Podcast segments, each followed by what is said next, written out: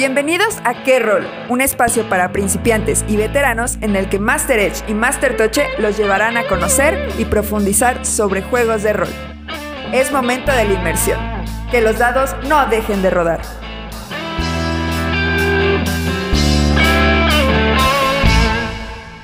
Qué bueno que llegaste, te estábamos esperando. Ocupa tu lugar, que esta sesión va a empezar. Yo soy Master Toche. Y yo soy Master Edge. Y nosotros seremos tus guías en este mundo de dados y culturas mesoamericanas. Damos inicio a Qué Rol, un podcast en tu idioma.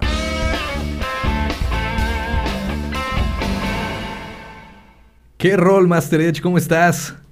Hola, Master Toche. Bien, bien, gracias. ¿Tú qué cuentas? Nada aquí, empezando con el cafecito. A ver, espérame. Pegar un traguito. Ah, como debe de ser. Café de panchito. Y recién hecho. Oye, nada más como dato técnico, curioso y cultural. A ver. Sí sabías que el café no es originario de aquí, ¿verdad? Ah, caray, ¿el de Panchito o en general? No, no, en general el café no es originario de América. Ah, sí, ya te iba a decir porque Panchito es de aquí de Coatepec.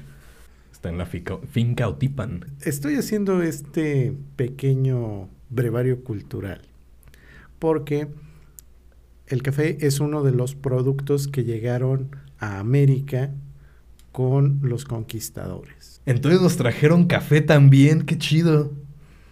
Una de las mejores cosas que han llegado a este mundo y sin lugar a dudas llegó a uno de los mejores lugares porque pues sabrán ustedes de saber que el buen café, que se le llama café de altura, es precisamente porque tiene que ser cultivado a una... cierta altura arriba del nivel del mar. Sí. Claro. O sea, llegó al lugar perfecto para que lo plantara. Y no solo eso, Master Toche, también nos plantamos sendos tracatalazos contra los españoles. Y sí, bueno, no, mis antepasados. Ciertamente hay que reconocer esos detalles porque si no después vienen problemas no resueltos o como le dicen luego daddy issues. Estaría chido un juego de rol de esas batallas. Bueno, déjame platicarte que eso es parte de lo que vamos a estar revisando el día de hoy. No vamos a hacer demasiado ruido con esto, así que a lo que te truje. A ver, ¿qué traes hoy? ¿Qué preparaste? Platícame un poco. Mira, ¿ubicas el nombre Ricard Ibáñez? Mm, me suena Aquelarre. Es correcto. Ricard Ibáñez es el creador de Aquelarre, primer juego español y uno de los pilares del desarrollo del rol en España y por añadidura, pues en América Latina. Claro. Ahora, este jueguito del que te voy a platicar se llama Naui Olin y apenas salió en 2019. Me encantan los juegos recientes. En este caso nos lo trae no solo Rol, nuestra editorial favorita. De confianza española. Y este juego abarca un periodo comprendido entre 1492 y 1600, representando esa época en la que hubo exploración, conquista y colonización de la Nueva España, hoy llamada América. Quiero suponer que también le meten fantasía. Nuestros pueblos originarios se caracterizaron por tener una mitología abundante. Y sí, el juego recopila, y es una de las características que tienen los trabajos que hace Ricardo Ibáñez, que tienen mucho contenido histórico.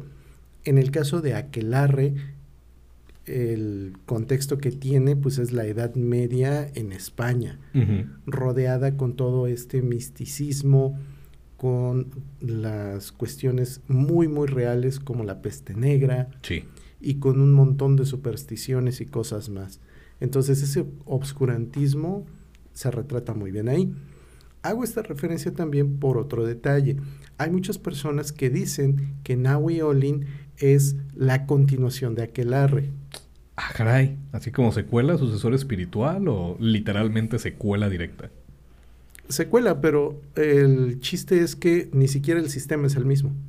Ah, entonces, ¿qué sistema utiliza Nahui Es un BRP, pero muy modificado.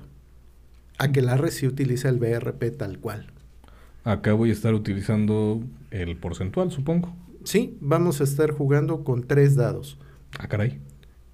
Tu porcentual que tiene unidades y decenas y un dado extra de unidades. O sea, 3 de 10. Ok. Eso mero. Me gusta, me gusta. Y bueno, aquí voy a subir de nivel, voy a subir mis habilidades nada más de nivel. Estamos hablando de que somos verticales o horizontales. ¿Qué pasó aquí? Todos sabemos que BRP es un sistema horizontal. Sin embargo, estas modificaciones que hizo Ricardo Ibáñez al sistema BRP, pues lo convierten en un sistema que es vertical, pero también horizontal. Es vertical en el sentido de que sí hay una acumulación de puntos de experiencia por cada sesión. Okay. Estos puntos pueden ser tan pocos como 250 o tantos como 1000. El estándar, pues son 500. ¿Por monstruo? No, no, por sesión. Ah, ok, ok. Vas a obtener tu segundo nivel cuando juntes 2000 puntos de experiencia y de ahí en adelante prácticamente se va duplicando la cantidad de puntos que necesitas. Ahora, el asunto aquí es que se vuelve horizontal porque esas subidas de puntos te permiten el incremento gradual de habilidades. Oye, está interesante, ¿eh? Sí, bastante. Sí, complejo, pero siento que ya en la práctica debe ser más sencillo. Es sencillo y lo hace muy nivelable. Ok. Me gusta, me gusta.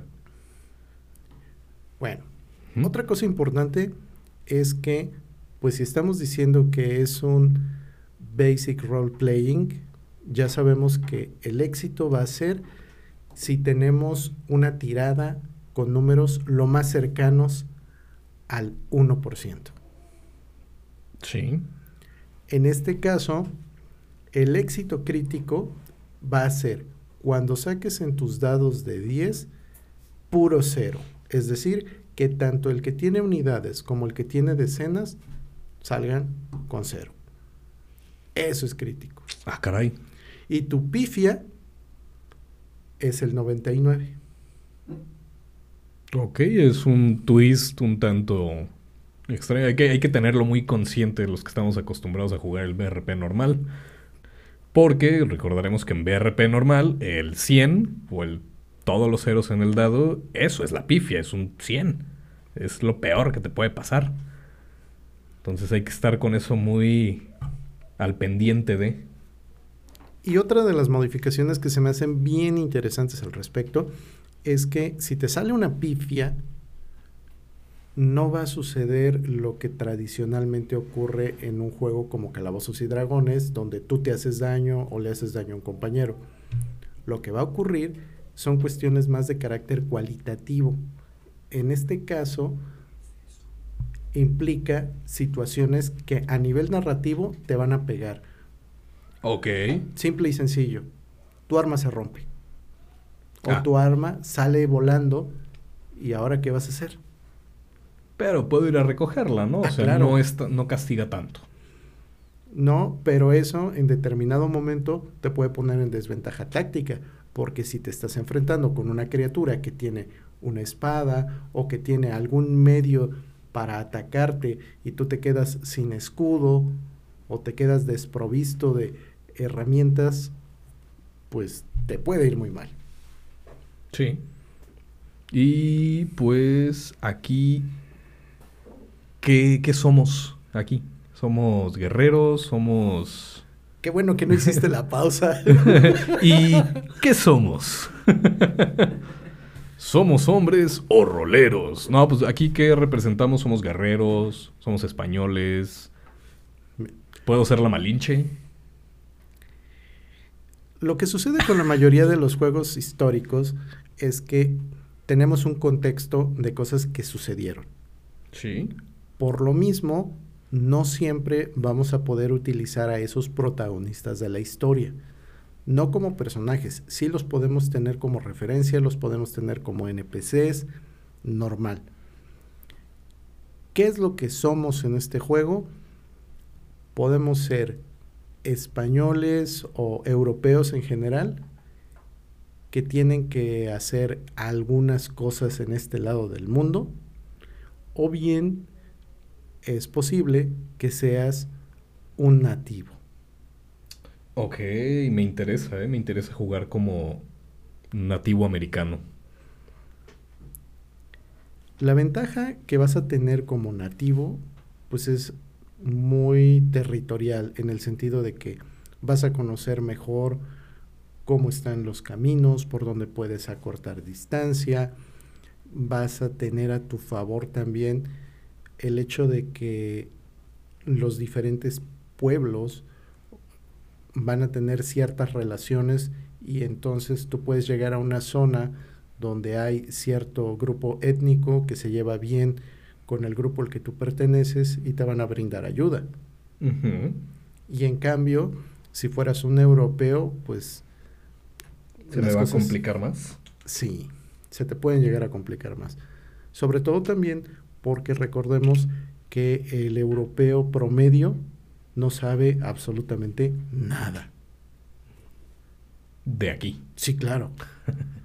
Entonces, e, entender a las personas por qué se comunican como se comunican, por qué hacen lo que hacen, lleva en muchos casos a prejuicios y por lo mismo esas malinterpretaciones pueden derivar en conflictos mucho más graves. Pues sí, sí, sabemos que la falta de comunicación puede llevar a problemas.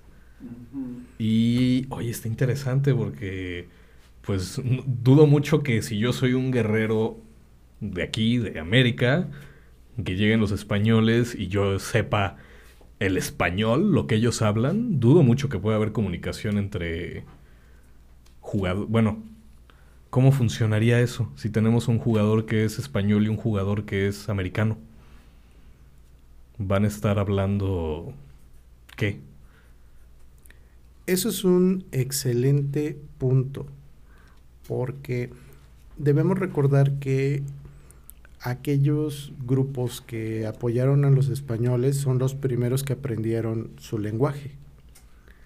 Por lo tanto, eso facilita esa comunicación, pero otros grupos étnicos que son más lejanos o que estaban en oposición, definitivamente mm, la tienen mucho más difícil, al grado de que puede ser mm, casi, casi imposible entenderse bien. Casi nula la comunicación. Me voy a referir a ARC. Mm, bueno, sale. Como ya les hemos platicado en otros episodios, tengo a mi rana, Ark, mi Grong, en Dungeons and Dragons, el cual medio habla idioma común. Él habla Grong. Y medio habla común. Cuando es muy necesario, digo un par de palabras en común para los otros jugadores. El resto del tiempo traigo mi soundboard con sonidos de ranas para contestar a lo que me pregunten. Y queda abierto a la interpretación del jugador que preguntó. No es como que por acá voy a hacer meta para decirles qué dijo la rana, pues no. Ellos no hablan Gronk, no le van a entender. Exacto, el meta no existe. Entonces siento que se haría hasta algo similar, ¿no? Cierto, eso se presta en múltiples ámbitos a que pueda haber un diálogo no verbal. Y eso en las mesas es algo que siempre se pone bien divertido, porque entonces te limitas a, no puedes hablar. Tienes que hacer ruidos, tienes que hacer mímica. Porque eso es lo que entenderían. Sí, claro. Silvetsky haciendo ruidos salvajes. Me acordé del bonito este de los Thumberries, güey. Ah. Donnie. así es ese güey, ¿no? Ah, también me recuerda a un jugador de tu mesa que quería ser eh, que no quería hablar español. no, que no, quería hablar inglés. Inglés, porque están jugando la llamada, ¿cierto? quería, hablar, creo que rumano. Digo, ah, bueno, perfecto. Entonces, todo lo que digan en la mesa, tú en rumano, sí, no manches. A menos que tengas de 50% de inglés para arriba. Ok. Entonces, bueno. Chale. ¿Qué te parece entonces si empezamos a platicar también de cuáles son las otras características interesantes que tiene el sistema de juego? Ok.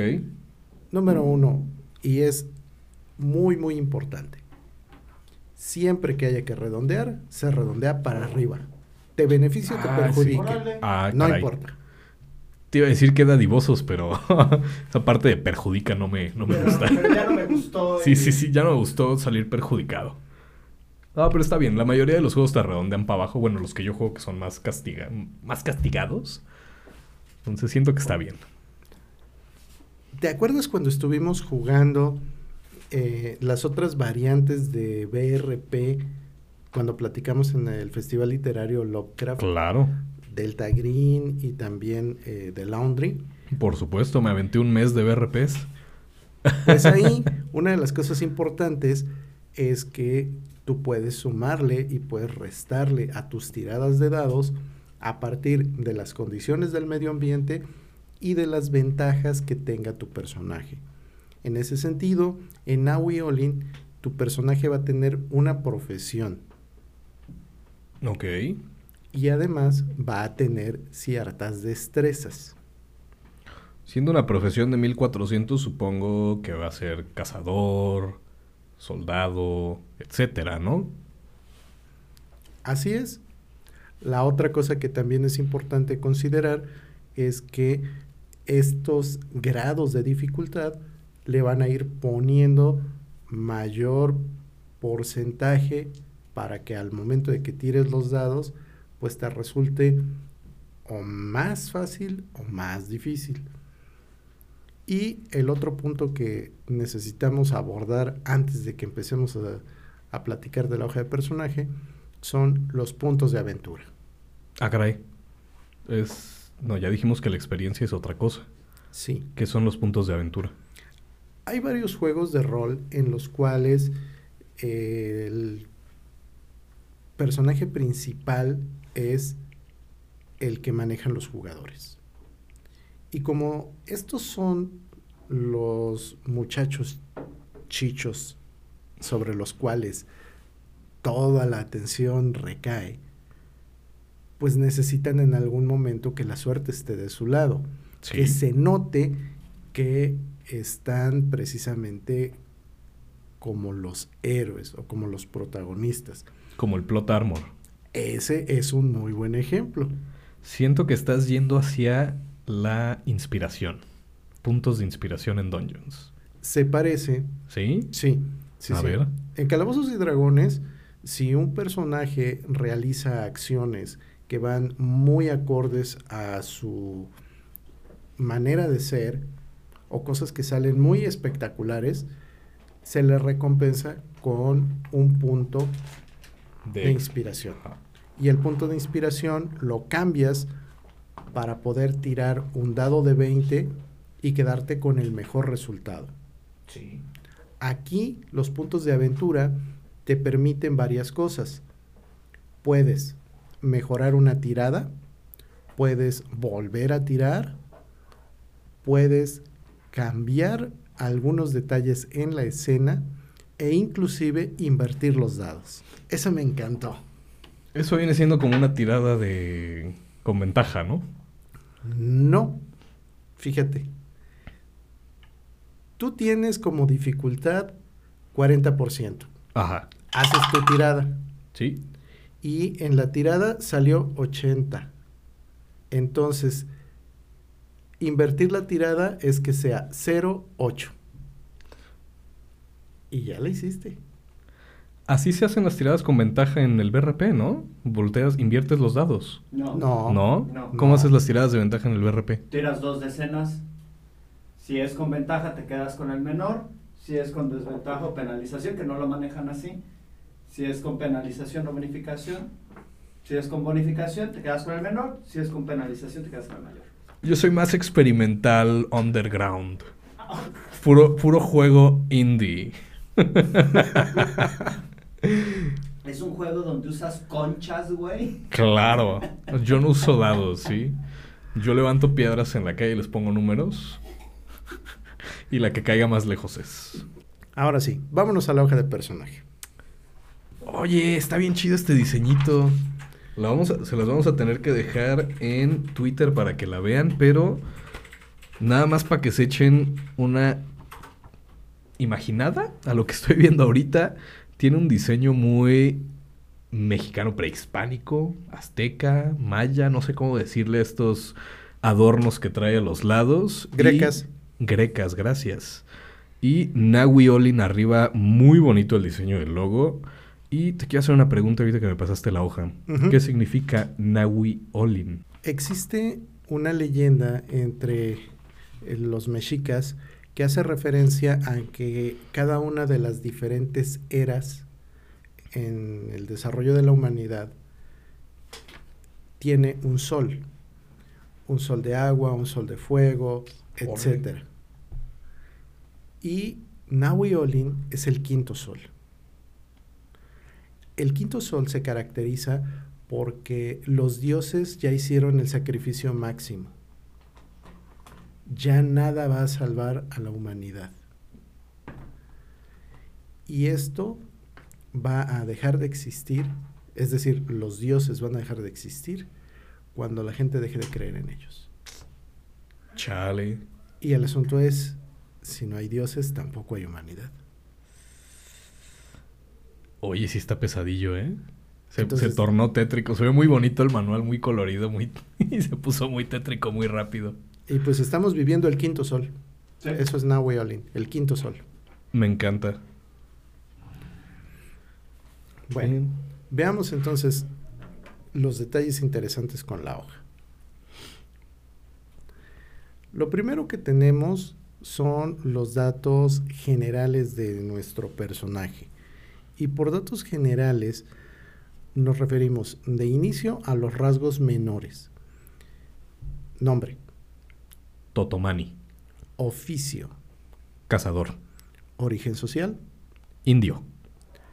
carácter, Respetuoso. descripción física. Tatuaje o cicatriz visible. Uy, qued- Mm. quedó chido, ¿eh? No, pues a ver, tú dinos de qué, qué cicatriz es o qué tatuaje es. Quiero una cortada que no tienen por qué saberlo ni yo por qué decirlo, pero fue hecha con una navaja de obsidiana a lo largo del pecho, en diagonal. Bastante notoria. ¿Es ritual o fue un accidente? No les voy a decir. Bueno. Oye, está bien prerolado mi personaje, ¿eh? Me gustó. Y también tiene puntos de aventura. Tengo tres. Nivel, Uno. listo. Lo siguiente en la hoja es el grupo de características y destrezas. Sencillito y corto. Sí. Estas características corresponden a los números que normalmente vemos en las hojas de calabozos y dragones como fuerza, destreza, inteligencia, etcétera. Los atributos. Así es. Lo que define a tu personaje. Y en ese sentido, en Naui Olin tenemos agilidad, que tiene que ver con la capacidad para desplazarte con soltura o para realizar algunas, algunos movimientos que necesiten mucho control de tu cuerpo o mucha velocidad. Con ese puedo tirar el sigilo. Luego tenemos el combate, tal cual, Catorrazos. tracatalazos. Tracatalazos. sigue la cultura. La cultura es un indicador que nos permite saber qué tan educado es el personaje. Tengo 25 y dice supervivencia entre paréntesis. Ah, eso que está entre paréntesis es una destreza. Es decir, es una forma de especialización. Y aquí pasa una cosa bien interesante. Normalmente en un BRP tú te especializas cuando ya tienes un porcentaje muy alto. Entonces aquí no dependes de eso. Aquí, sin importar cuál sea tu nivel, puedes estar especializado en una destreza en particular por cada una de estas características. ¿Qué beneficio me da estar especializado? que puedes aumentar el porcentaje al momento de que tires dados. O sea, en lugar de tirar 25 para cultura, si estoy con supervivencia, que es mi especialización, tiro Le puedes sumar 10. 10% a, a cada 20. especialización. No, no, al momento de que tiras. Ok. Porque esa es la otra cosa. Si tú quieres echar mano de esos porcentajes que están ahí, pues me lo tienes que justificar narrativamente. Mm, ok. Luego, tenemos ahí también la fortaleza. La fortaleza no se refiere a la musculatura, sino más bien a la capacidad para resistir esfuerzos extenuantes, como las caminatas que se hacían en la antigüedad o como los combates que duraban mucho tiempo. Jugar pelota. Claro, O sea, viene siendo el equivalente de constitución. sí. Tal cual tenemos también habilidad. La habilidad es el indicador que nos ayuda para determinar si nuestro personaje es más o menos capaz de realizar ciertas acciones que necesitan destreza manual, como pudiera ser el construir algo. Ok, yo aquí tengo especialización en escamotear. Chan, chan, chan. Para los que no saben, ¿qué es escamotear? Escamotear se refiere a que tú puedes echar mano de las cosas,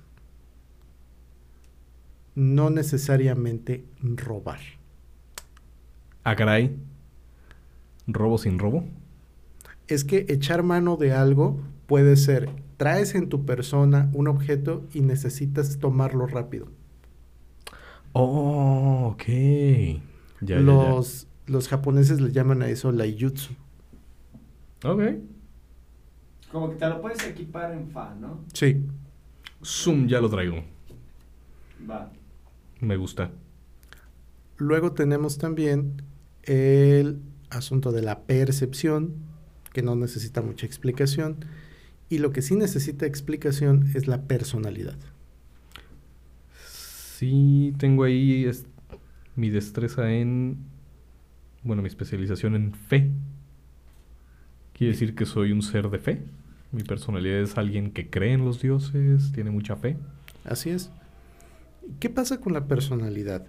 Sucede que tienes la posibilidad de definir qué tanto impacto genera tu personaje. Y cuando me refiero a impacto, estamos hablando de, en la época moderna, cuando ves una mujer que para el tráfico, ese nivel de presencia, Ese nivel de no puedes dejar de verlo. Eres el que entra al restaurante y todos dejan de comer y voltean. Ah. Ándale. Sí, sí, sí. Por lo mismo, la personalidad es un rasgo sumamente importante, ya que de ahí depende tu capacidad para utilizar magia. Ok. Porque recordemos que los pueblos originarios tenían Claro. múltiples formas de hacer magia. Ok. Y estoy viendo aquí en la hoja que tengo también, en lugar de puntos de vida, tengo bolitas y condiciones. Bueno, ¿Qué clase de sistema narrativo es este? sí, sí, sí, tengo puntitos y condiciones. Tengo cinco puntitos de normal, cinco puntitos de herido, cinco de malherido y cinco de agonizante. ¿Quiere decir que tengo 40 puntos de vida? Mm, Más o menos. No funciona tan lineal. Sucede que cuando tú estás completamente sano, te pueden hacer, ya sea de golpe o de manera constante, más de 5 puntos de daño y eso entonces hace que pases a la siguiente categoría. Ah, herido. Sí. Ok. Y pudiera ser que te dan un golpe que no es demasiado fuerte, pero sí en un lugar vital, entonces te pueden cambiar en automático al siguiente nivel, sin tener que haber acumulado los cinco puntitos. Ok, un golpe acá, ¿sí? Una caída, por sentido. ejemplo. Me gusta. Y algo similar va a suceder con la parte mental. Entereza.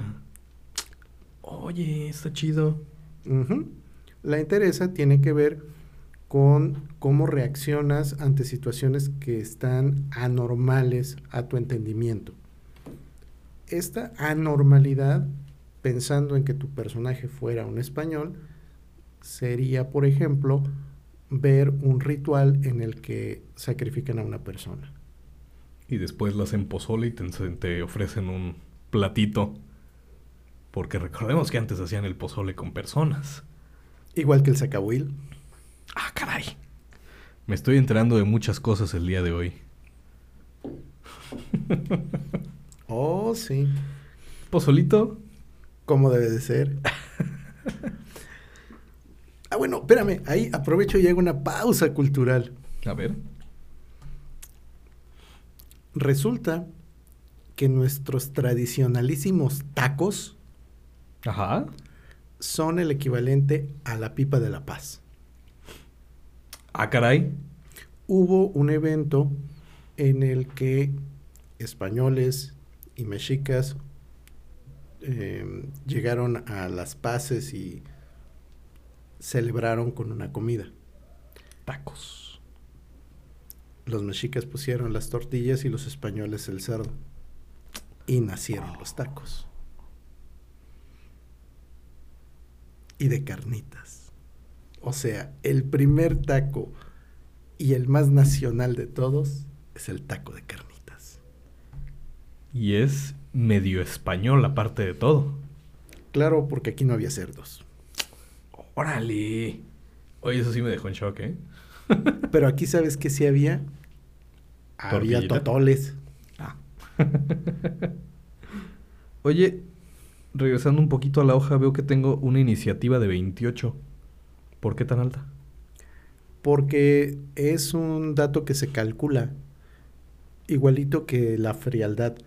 La frialdad representa tu capacidad para resistir esos eventos paranormales o demasiado impactantes. En este caso, tu frialdad tiene una base de 30 más tu personalidad menos tu cultura.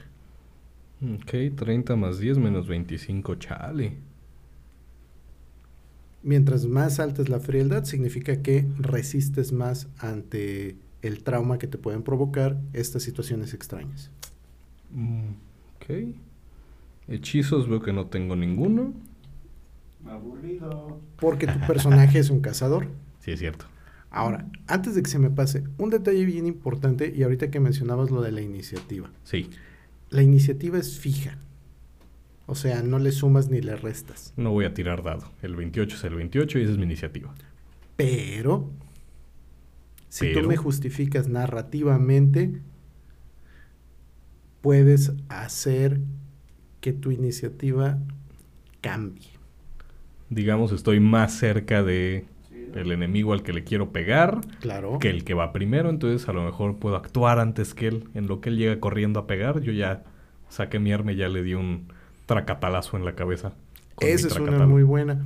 Otro ejemplo de eso pudiera ser que tú ya estás listo y tu enemigo apenas está empezando a equiparse. Entonces tú llevas ya una cierta ventaja Y no olvidemos que tengo escamotear. también. Yo me preparo más rápido. Nací Si listo. eres un cazador, Claro. tienes que estar en corto, ¿no? Y traigo aparte mi cuchillo de obsidiana. Mira, a lo mejor yo me hice Pero la ya herida. queremos ver que lo uses, güey. A ver, a ver si yo también quiero usar. Bueno, Espérame, espérame. Última cosa que quiero saber. Modificador al daño más uno, eso se, se entiende solo. O sea, lo que pegue le vamos a sumar uno, ¿no? Sí, nada más hay un detalle interesante. En otros juegos como Calabozos y Dragones, ese daño depende de que tu personaje físicamente sea tosco, grande, fuerte, voluminoso. Aquí no, Mm, Entonces... depende de qué tanto sabe pelear. Mientras más Tiene alto es tu mí. indicador de pelea, más bonificación tienes al daño. Claro, Tiene sentido para mí. todo el sentido del mundo. Sí. Me encanta. Muy bien. Pues ya preparé mis dados. Sí. es importante que recordemos una pareja de dados que van a ser los porcentuales normales, es decir, unidades y decenas, ¿Listos? y un dado extra de unidades. Listo. Entonces, con eso nos arrancamos. Perfecto. El contexto histórico en el que sucede esta escena es lo que se conoce como la Guerra del Mixtón, la cual se llevó a cabo entre 1540 y 1551. Los antecedentes que hay al respecto tienen que ver con que Nuño Beltrán de Guzmán fue uno de esos españoles que cometieron lo que hoy en día llamaríamos crímenes de guerra. Por lo mismo fue juzgado, hallado culpable y eh, murió en la cárcel en España. Él, entre otras cosas, mató al último rey purépecha. Posterior a esta situación, vinieron rencillas por parte de diferentes grupos que fueron haciendo que las circunstancias se escalaran. Eh, los españoles ejecutaron a nueve chichimecas, los nacionales ejecutaron a Juan de Arce, que era un sujeto bastante reprobable en cuanto a su conducta y cosas que hizo. Y todo esto nos lleva entonces a un clima que particular eh, resulta tenso y a eso le vamos a sumar todavía el que se habla de que hubo un aquelarre. Al menos así es como lo retratan los españoles. Una reunión de viejas que trajeron del más allá a los muertos. Por lo mismo, Cristóbal de Oñate le avisa al virrey Antonio de Mendoza de esta situación. ¿Y qué es lo que hace el virrey? Pues manda a un grupo de expedicionarios que vayan a ver qué tan cierto es eso de que están trayendo los muertos a la vida y qué tanto esto puede llegar a voltear el balance del poder en esta zona donde se está dando el conflicto. Y bueno, nada más así como spoiler alert.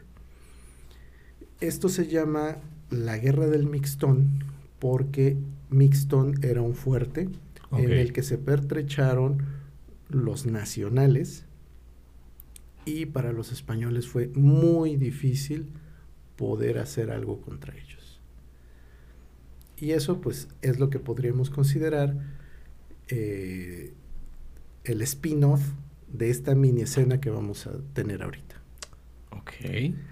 Como podrán ver, una de las cosas muy chidas de Nahuiolin es que tiene contexto histórico y que podemos buscarlo, podemos desenmarañar muchas cosas y algunas de esas las podemos volver fantásticas, las podemos volver inclusive humorísticas, dependiendo de cuál sea el tono que le queremos dar a nuestra narración. Bueno, recuérdame cómo se llama tu personaje, Master Toche. Totomani. ¿Qué significa Totomán? Pájaro cazador de aves. Ay, sonó muy Google Traductor. Pero a ver, dígame, señor Tlatoani, ¿cómo continuamos? ¿Cómo empezamos más bien? Oye, sí, eso se me había olvidado comentar que aquí el narrador es el Tlatoani. Me encanta. Sí, está muy chido. Bueno. El día empieza muy temprano. Recibes una noticia que tiene una dualidad interesante. Se te está pidiendo que sigas y de ser posible te anticipes a la llegada de este grupo expedicionario de españoles que van a la zona de Mixtón. Ok. Por lo mismo, necesitas ir ligero y necesitas ir rápido. La idea de llegar allá es comprobar qué tan grave está el asunto y sobre todo el poder hacer una evaluación de si se necesitan refuerzos, si las cosas están simplemente siendo exageradas o qué es lo que está pasando. Por lo mismo, tienes que ir, tomar información y regresarte. Ok.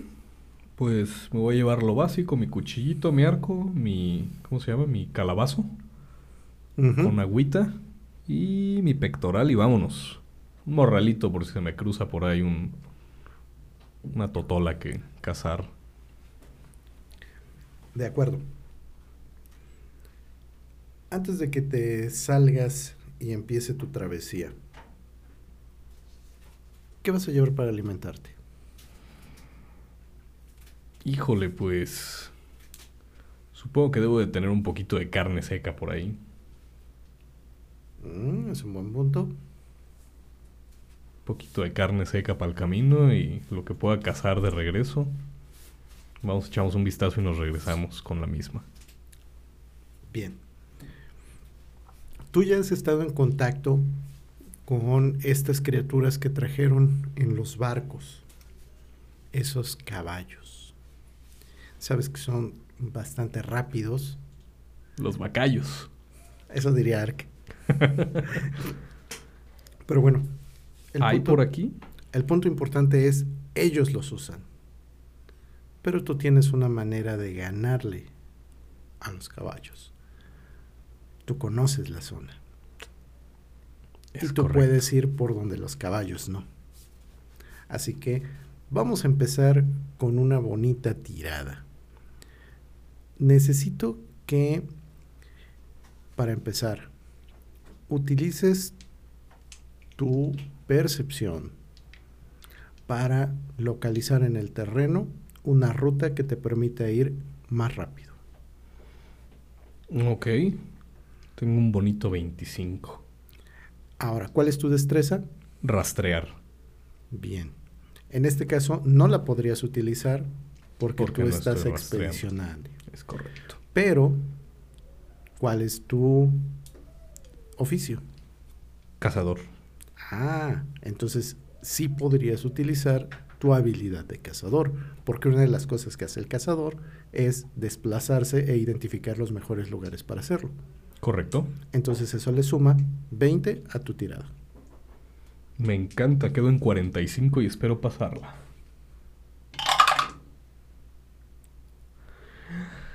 ...69... Tienes, te recuerdo, tres puntos de aventura. Pues mira, no creo que Totomani me dure muchas narras más, así que me voy a gastar uno. Y vas a volver a tirar los dados. Me quedan dos puntitos y... ¡Oh! ¡Crítico, Cero, papá! cero, cero. Oh. ¿Cómo no la grabaste? No me van a querer creer. Cero, cero, cero. Pues lo que sucede es que no solamente identificas una ruta que es rápida, sino además segura. Uf. Tú estimas que tranquilamente puedes ganarle a los caballos y no vas a tener mayores complicaciones. Me encanta. De acuerdo. Sin mayor problema, avanzas por el monte, subes laderas, desciendes otras, pasas por donde hay ríos, tomas tu agua, comes, haces todo lo que tienes que hacer, hasta que cerca de la tarde, cuando son más o menos las 5, ves a la distancia esta zona de Mixtón. Quiero identificar qué es lo que se ve cerca de Mixtón. Se ve... ¿Hay señas de daños, guerra, algún campamento Sí. español cercano? En las cercanías lo primero que estás viendo son algunas flechas rotas, ves también algunas piedras que tienen manchas que pudieran haber sido en su momento sangre o quizá fueron solamente pintadas con algún propósito ceremonial. te da la impresión de que sí ha habido combate, aunque en esta zona donde tú estás no es reciente. Pero puedes utilizar una tirada de cultura para saber algunos detalles adicionales de la zona. Tengo supervivencia. Sé identificar escenarios contraproducentes y con posibles eh, peligros hacia mi persona. Sí, claro. ¿Puedo subir el porcentaje? ¿O me quedo en ese bonito 25? De que puedes, puedes. ¿Cuánto sube? Si vas a tomar solamente eso, subes 20. Pero si vas a tomar tu oficio, subes 20 y luego 10 por la destreza. Pues vamos a subirle todo de una vez. Quedamos en 75 entonces muy... También. A ver, son 30 y tenías cuánto? No, dijiste que le podía subir 20 por la supervivencia, 20 por cazador y 10. No, no, no, no, no, no. no. Se suben 20 por el oficio. Ajá. Y 10 por la destreza. Tan, ah, tan. Ah, me quedé en 55. Ah, ya decía yo. Chale. Pues dale. 7. Ay, volteé el otro lado. Muy bueno. Conforme te empiezas a desplazar, vas teniendo cuidado de todo lo que está a tu alrededor, evitando peligros potenciales. Llegas a una zona en la que hay una serie de señales, llamémoslas, que te hacen pensar que algún tipo de ritual se hizo hace poco. Identifico el ritual, es de mi gente, es... No, no es de tu gente, pero recuerdas que hace un poco, recién que llegabas a la zona, viste piedras que estaban manchadas. Ves que las piedras que están en esta zona igualmente tienen manchones y no parecen ser sangre. Ahora que las examinas con cuidado, se ve como pigmento, algún tipo de pintura natural. Ok, las pintaron para algo, no son de mi gente, pero No. tampoco se ven españolas. No, para nada. Ok. Ok, algún tipo de magia, brujerías. Mm, pues, si no puedo identificar qué clase de ritual o qué clase de cosa ocurrió aquí, quiero acercarme más a Mixon, Muy bien. ver qué hay cerca de. Esta es una zona de pequeñas colinas, lo cual te da muy buena oportunidad para que puedas escabullirte y no ser demasiado evidente. Me voy a aventar con mi sigilo. Sin problema, ni siquiera tires eh, dado. Cuando tú te estás aproximando a una zona que es ligeramente más alta, se ve hacia adelante un valle. En el centro de ese valle está sucediendo algo que te llama la atención. Notas cómo hay una persona mucho más grande que los otros. Ves que quienes están ahí tienen la vestimenta similar a la de los purépechas Y lo que te extraña es que esta persona es prácticamente el doble de tamaño. Ah, caray. Hmm. ¿Qué tan lejos está de mí? Más o menos como a unos 50 metros. ¿Qué tanto? Me voy a intentar acercar lo más que pueda para verlo lo más claro posible. Obviamente a una distancia en la que si yo identifico que empiezan a como a querer verme, ahí paro y me regreso. Ahí De me acuerdo. detengo. Empiezas a desplazarte. Y cuando haces eso, necesito que me hagas una tirada de percepción. ¿Cuál es tu destreza con percepción? Con percepción tengo rastrear. Pues la vas a tener que usar, porque hay algunos signos en la tierra que te pueden resultar interesantes. Ok, entonces Tengo 25 en percepción y con rastrear sube a 45. Sí. Ok.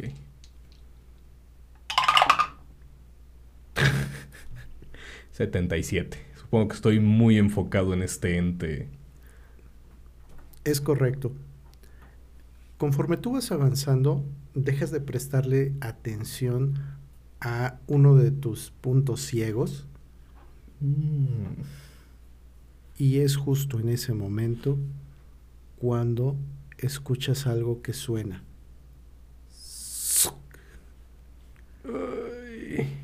¿Sentí algo en mi cuerpo? No, no lo sentiste, nada más escuchaste y sabes que eso es una flecha. Ok. ¿Qué vas a hacer?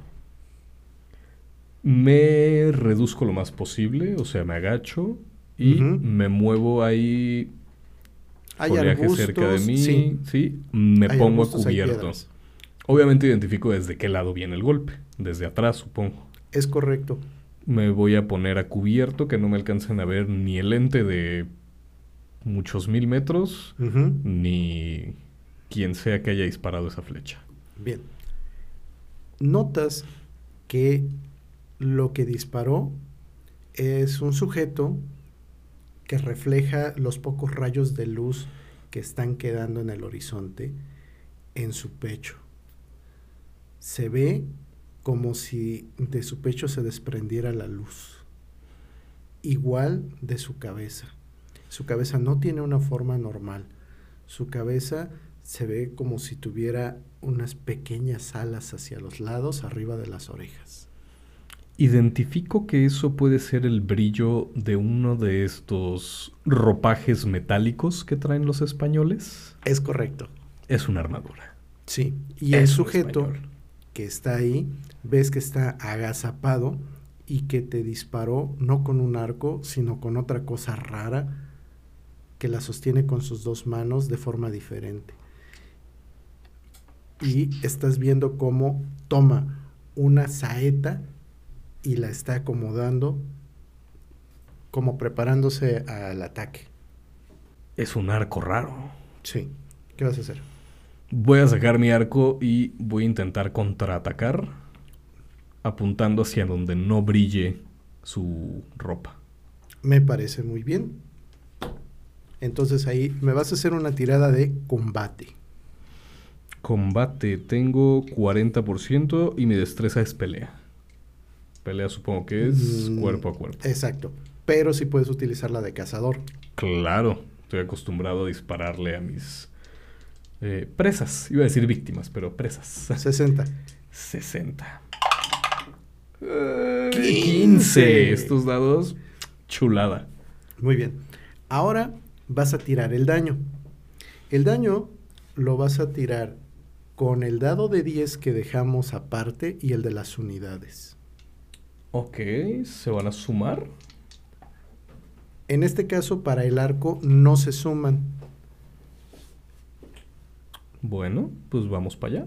pero vas a tomar el mayor. Eso es lo que se conoce como el dado alto. Ok, pues me salió un 5 y un 8. Me voy a quedar con el 8. Ujú. Ahora, a mi personaje le voy a restar la protección que le da su armadura y ves cómo cae al suelo. Justo en ese momento ves que unos 15 metros a la derecha, entre las protuberancias de la vegetación y de las piedras, aparecen las siluetas de los otros sujetos que venían. Eh, voy a retroceder. Me voy a esconder entre los árboles. Justo estás haciendo eso cuando ves a la criatura enorme cómo se aproxima. Y necesito que me hagas una tirada de frialdad. Pues vamos para allá. Al mal tiempo. 54. Ah. pues me voy a gastar el otro puntito que me quedaba ahí de aventura. Dale. Me queda todavía uno. Ya me borré uno, me queda uno. Ah, 65, ya no quieren que pase. Hasta ahí. Ahí la dejo. De acuerdo. Entonces, en este caso, te vas a llevar como daño el número que salió en, En unidades. 5. Sí. Ok. Y aquí viene el asunto interesante.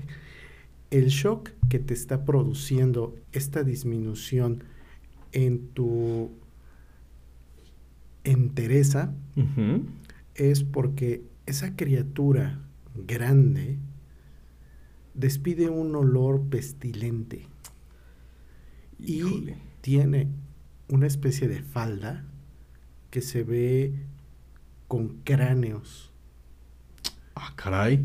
y con pedazos de cuerpos. Y alrededor del cuello también trae unos cráneos. Ok. Y eso corresponde a una descripción de una criatura de la cual tú has escuchado en leyendas. ¿Y es? Un tzitzimime. Ok. Y sabes que cuando los tzitzimime son conjurados, arrasan con todo. Ellos no distinguen amigos enemigos. Tan, Así que empieza a correr. tan, tan. Me pelo. Digo, me voy. Chale. Oye, me quedé bien picado. ¿Cuándo vamos a seguir jugando Nawi Olin? Lo vamos a tener el 1 y 2 de noviembre como parte del Samhain Rolero. Ok, pues les recordamos que el Samhain Rolero se está llevando a cabo en Celtic House. Y en otras sedes estén al pendiente porque también dependiendo de los días es que vamos a estar en diferentes lugares.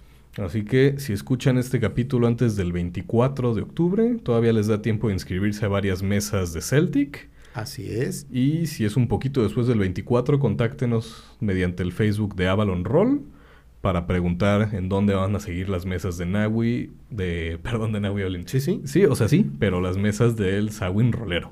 Les recordamos nada más que el Samhain Rolero abarca tres ejes temáticos que son gatos, Me encanta. 28 y 29 de octubre, Sí. brujas, 30 y 31, y muertos, 1 y 2 de noviembre. Perfectísimo. Pues ya saben, síganos en nuestras redes sociales, arroba querol-podcast en Instagram y en Twitter. X. En X, nunca me voy a acostumbrar a eso. No te preocupes, a lo mejor no tarda mucho y dentro Y de poco regresa. le pone otro nombre. Sí, depende cómo haya amanecido. En Facebook también estamos como qué rol y recuerden también seguir nuestras redes sociales de Avalon Club de Rol. Y lo más importante, Que los dados no dejen de rodar. Adiós. vamos por unos tamales. No, hombre, saca la pasta. Hoy toca italiana.